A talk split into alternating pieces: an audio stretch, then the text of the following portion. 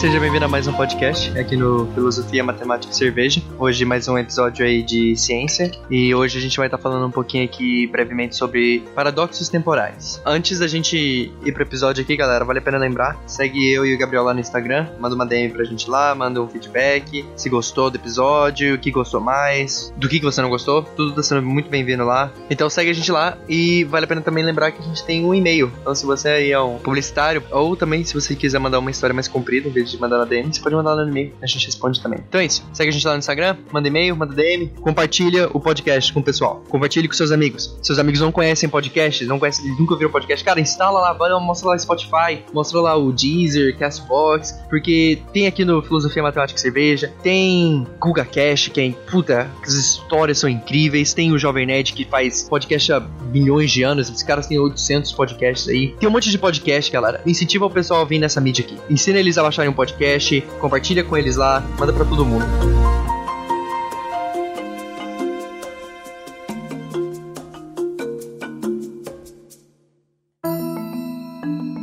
Pra você que não sabe o que é um paradoxo temporal, um paradoxo temporal ele é um paradoxo que é criado devido a uma viagem no tempo. É claro que tudo que eu vou falar aqui agora são filosofias sobre o assunto, né? Uma vez que esses paradoxos eles não podem acontecer porque a gente não tem a viagem no tempo ainda. Eu vou me arriscar a falar ainda, mesmo acreditando que é impossível. E esses paradoxos temporais é mais uma reflexão, é mais divertidinho assim para falar mesmo. Às vezes puxa um assunto mais ah, aprofundado em algum tópico da geralmente é física quântica, né? Então eu vou tentar aqui falar sobre alguns dos paradoxos e tentar dar uma explicação melhor, às vezes dar uma visão melhor deles também. O primeiro paradoxo que eu quero falar aqui é o paradoxo de Bootstrap. Esse paradoxo consiste no seguinte: vamos supor que você é um grande fã do Coldplay. Você sabe todas as músicas do Coldplay, você conhece todos os, os álbuns, você sabe tudo sobre eles, sobre como tocar em todos os instrumentos, você é fanático por eles. E você tem uma oportunidade de viajar no tempo. Vamos supor que você gostou muito da música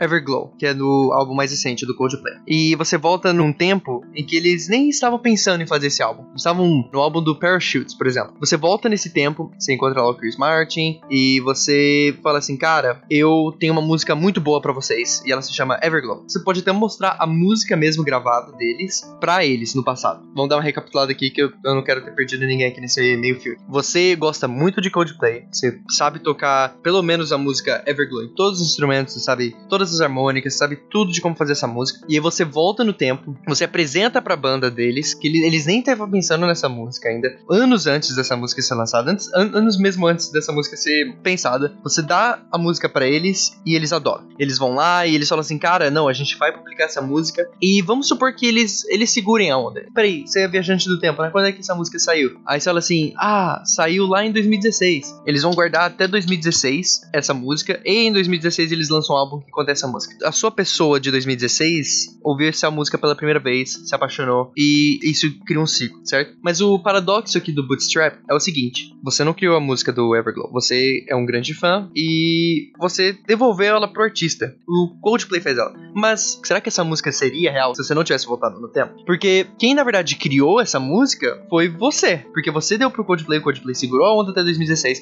Em 2016 eles lançaram essa música. Em 2016 você ouviu essa música pela primeira vez. Aí vamos supor que em 2019 você volta no tempo. E aí esse ciclo vira o infinito. Esse é o paradoxo de Bootstrap. Esse lance de quem criou, quem que é o dono dessa música. E na verdade, né, tem um, uma linha filosófica que a gente pode pensar que nem você nem o Coldplay nesse momento criaram essa música. Porque ela não foi uma ideia sua, certo? Você não criou Everglow. E o Coldplay também não criou Everglow. Porque eles copiaram de você. Isso é claro, assumindo que a, a linha do tempo, nossa, é uma, uma coisa contínua e é uma linha única, né? Porque tem várias maneiras que a gente pode olhar a linha do tempo. Por exemplo, uma que é uma linha única, ou seja, se você for voltar para o passado, se você voltar para o presente, você ainda vai estar na mesma linha do tempo, não vai ter acontecido nada. E tem múltiplas linhas do tempo, né? Onde se você voltar para o passado, você cria uma brecha e tudo que acontece após a sua viagem no tempo não vai influenciar a linha do tempo em que você saiu. Vamos supor que a gente criou uma outra linha do tempo. A gente deu a música pro Coldplay. Você só conheceu essa música do Coldplay porque o Coldplay fez ela em 2016. Mas o Coldplay só fez essa música porque você deu para eles. Você é de 2019. A gente fala que essa criação, a música, né, a Everglow, por exemplo, exemplo, ela na verdade não foi nem criada por você e nem foi criada pelo Coldplay. Ela só existe. Ela é como se fosse uma verdade no universo. Ela só existe. Ela tá ali. Porque não tem criador. Não tem quem foi lá e criou a música. Esse é o paradoxo de Bootstrap, onde a gente não consegue definir um criador para uma ideia ou um conceito, pelo simples fato de não ter tido.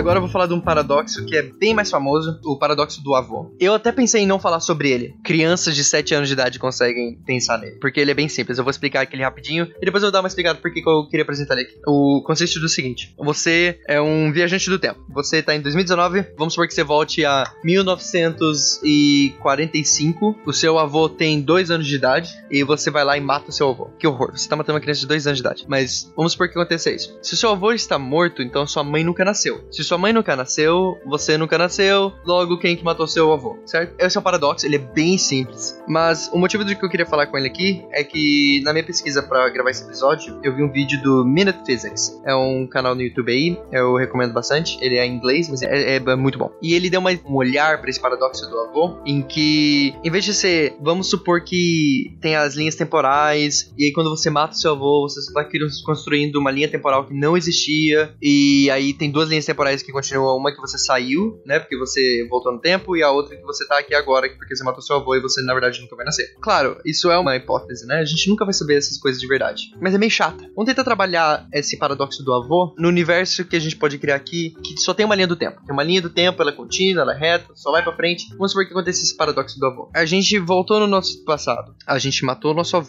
Se eu matei o meu avô, eu não nasci. Se eu não nasci, eu não fui matar meu avô, certo? Mas se eu não fui matar o meu avô, o meu avô tá vivo. Mas se meu avô estiver vivo, eu vou matar o meu avô. Pensa o seguinte: na física quântica, olha só, sempre quis falar, na física quântica, a gente sempre tem a incerteza como um parâmetro. Vamos supor que você esteja observando uma partícula subatômica, você tem que saber ou a posição ou a velocidade dela, né? Você nunca pode saber as duas coisas ao mesmo tempo. Ou, melhor ainda, sobre a incerteza, aquele lance do gato de Schrödinger, né? Que, na verdade, o gato de Schrödinger, na verdade, ele, ele apresentou como um péssimo exemplo de como apresentar a incerteza. Que a gente bota um gato numa caixa, essa caixa tem um, um frasco de vidro, dentro do frasco de vidro tem um veneno e a caixa tá fechada. A gente bota um gato dentro dela. A gente não sabe se o gato tá vivo se o gato tá morto. O gato pode estar tá vivo pelo fato dele não ter quebrado o veneno ou o veneno não matado ele. E ele pode estar tá morto pelo fato dele ter quebrado o veneno, bebido o veneno e morrer. Só que a gente não sabe. Então é meio que se a gente tivesse probabilidades, como se a gente tivesse dois estados da matéria ali. No universo em si, a gente tem bastante superposições. É como se você observasse um elétron e você visse que esse elétron ele tá em dois lugares ao mesmo tempo. Isso é bem mal explicado. Me desculpa se você é um entendedor dessa matéria. Então é assim, superposição. O elétron ele tá em dois lugares ao mesmo tempo, ocorre essas duas coisas ao mesmo tempo. O paradoxo do avô, se a linha temporal foi uma coisa única, ela também está acontecendo as duas opções ao mesmo tempo. Só que isso fecha um círculo, né, que nunca sai. O seu avô está tanto vivo quanto morto, porém, se o seu avô estiver vivo, você vai estar vivo e ele deveria estar morto. Só que se o seu avô estiver morto, você não está vivo. Então, tanto você quanto o seu avô, nessa situação, vocês estão numa superposição, onde vocês estão vivos e vocês também estão mortos. Isso é uma visão maluca. Que bom que a gente não vai conseguir voltar no tempo pra ver essa bizarrice acontecendo. De novo, essa explicação da superposição foi lá do Minute Physics. Vai lá dar uma assistida se tiver mais curiosidade. Explicam bem melhor lá.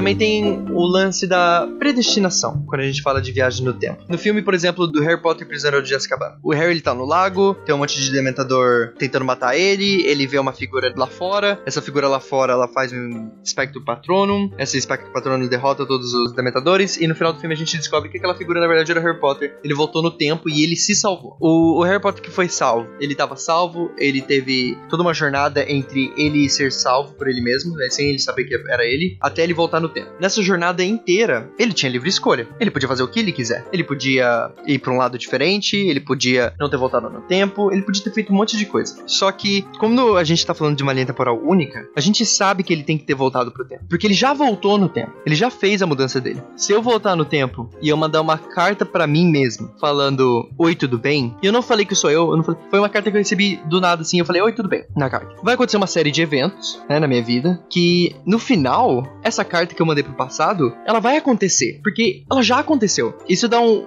um pensamento pra gente que é o seguinte: vamos supor que viagem no tempo ela é possível dessa maneira. A gente tem um futuro já predestinado que a gente tem que seguir. A predestinação ela realmente acontece porque se a gente tivesse livre arbítrio, eu teria uma escolha a não mandar aquela carta para mim falando oi tudo bem. Mas eu, não, eu meio que não tenho escolha porque ela, ela já aconteceu. Eu já mandei uma carta para mim falando oi tudo bem e eu vou mandar ela de novo. Vamos supor que eu, essa carta eu recebi em 2016 e eu mandei ela em 2019. Em 2019 eu volto no tempo agora. Tô clicando aqui no minha máquina do tempo. Voltei em 2016, me vi sentado na rua, joguei uma carta e saí correndo. E essa carta tava escrito Oi, tudo bem. Essas ações, tudo que aconteceu entre 2016 e 2019, eu sei o que aconteceu. Eu de 2019, porque eu estive lá. Mas o meu eu de 2016 não sabe o que vai acontecer. Só que pelo fato de eu já saber o que vai acontecer e pelo fato de eu vou voltar no tempo e mandar aquela carta para mim, eu tenho uma predestinação de mim mesmo. O meu eu é como se ele estivesse numa num filme que já tem um roteiro. Cadê a livre escolha aí, né? Esse é o lance filosófico do paradoxo temporal aqui.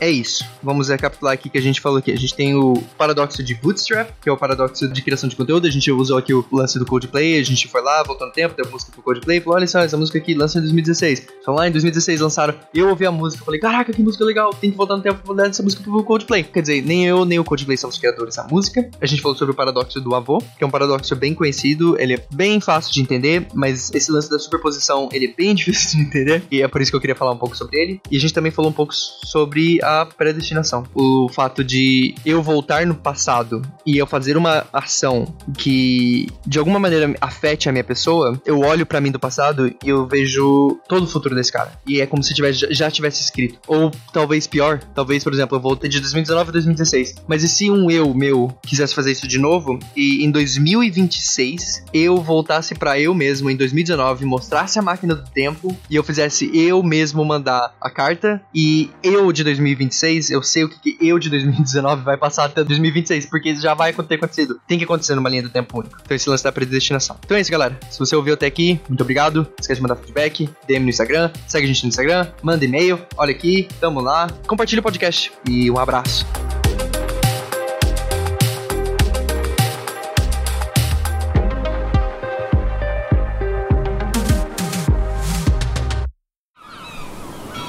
Este podcast foi editado pela Maremoto.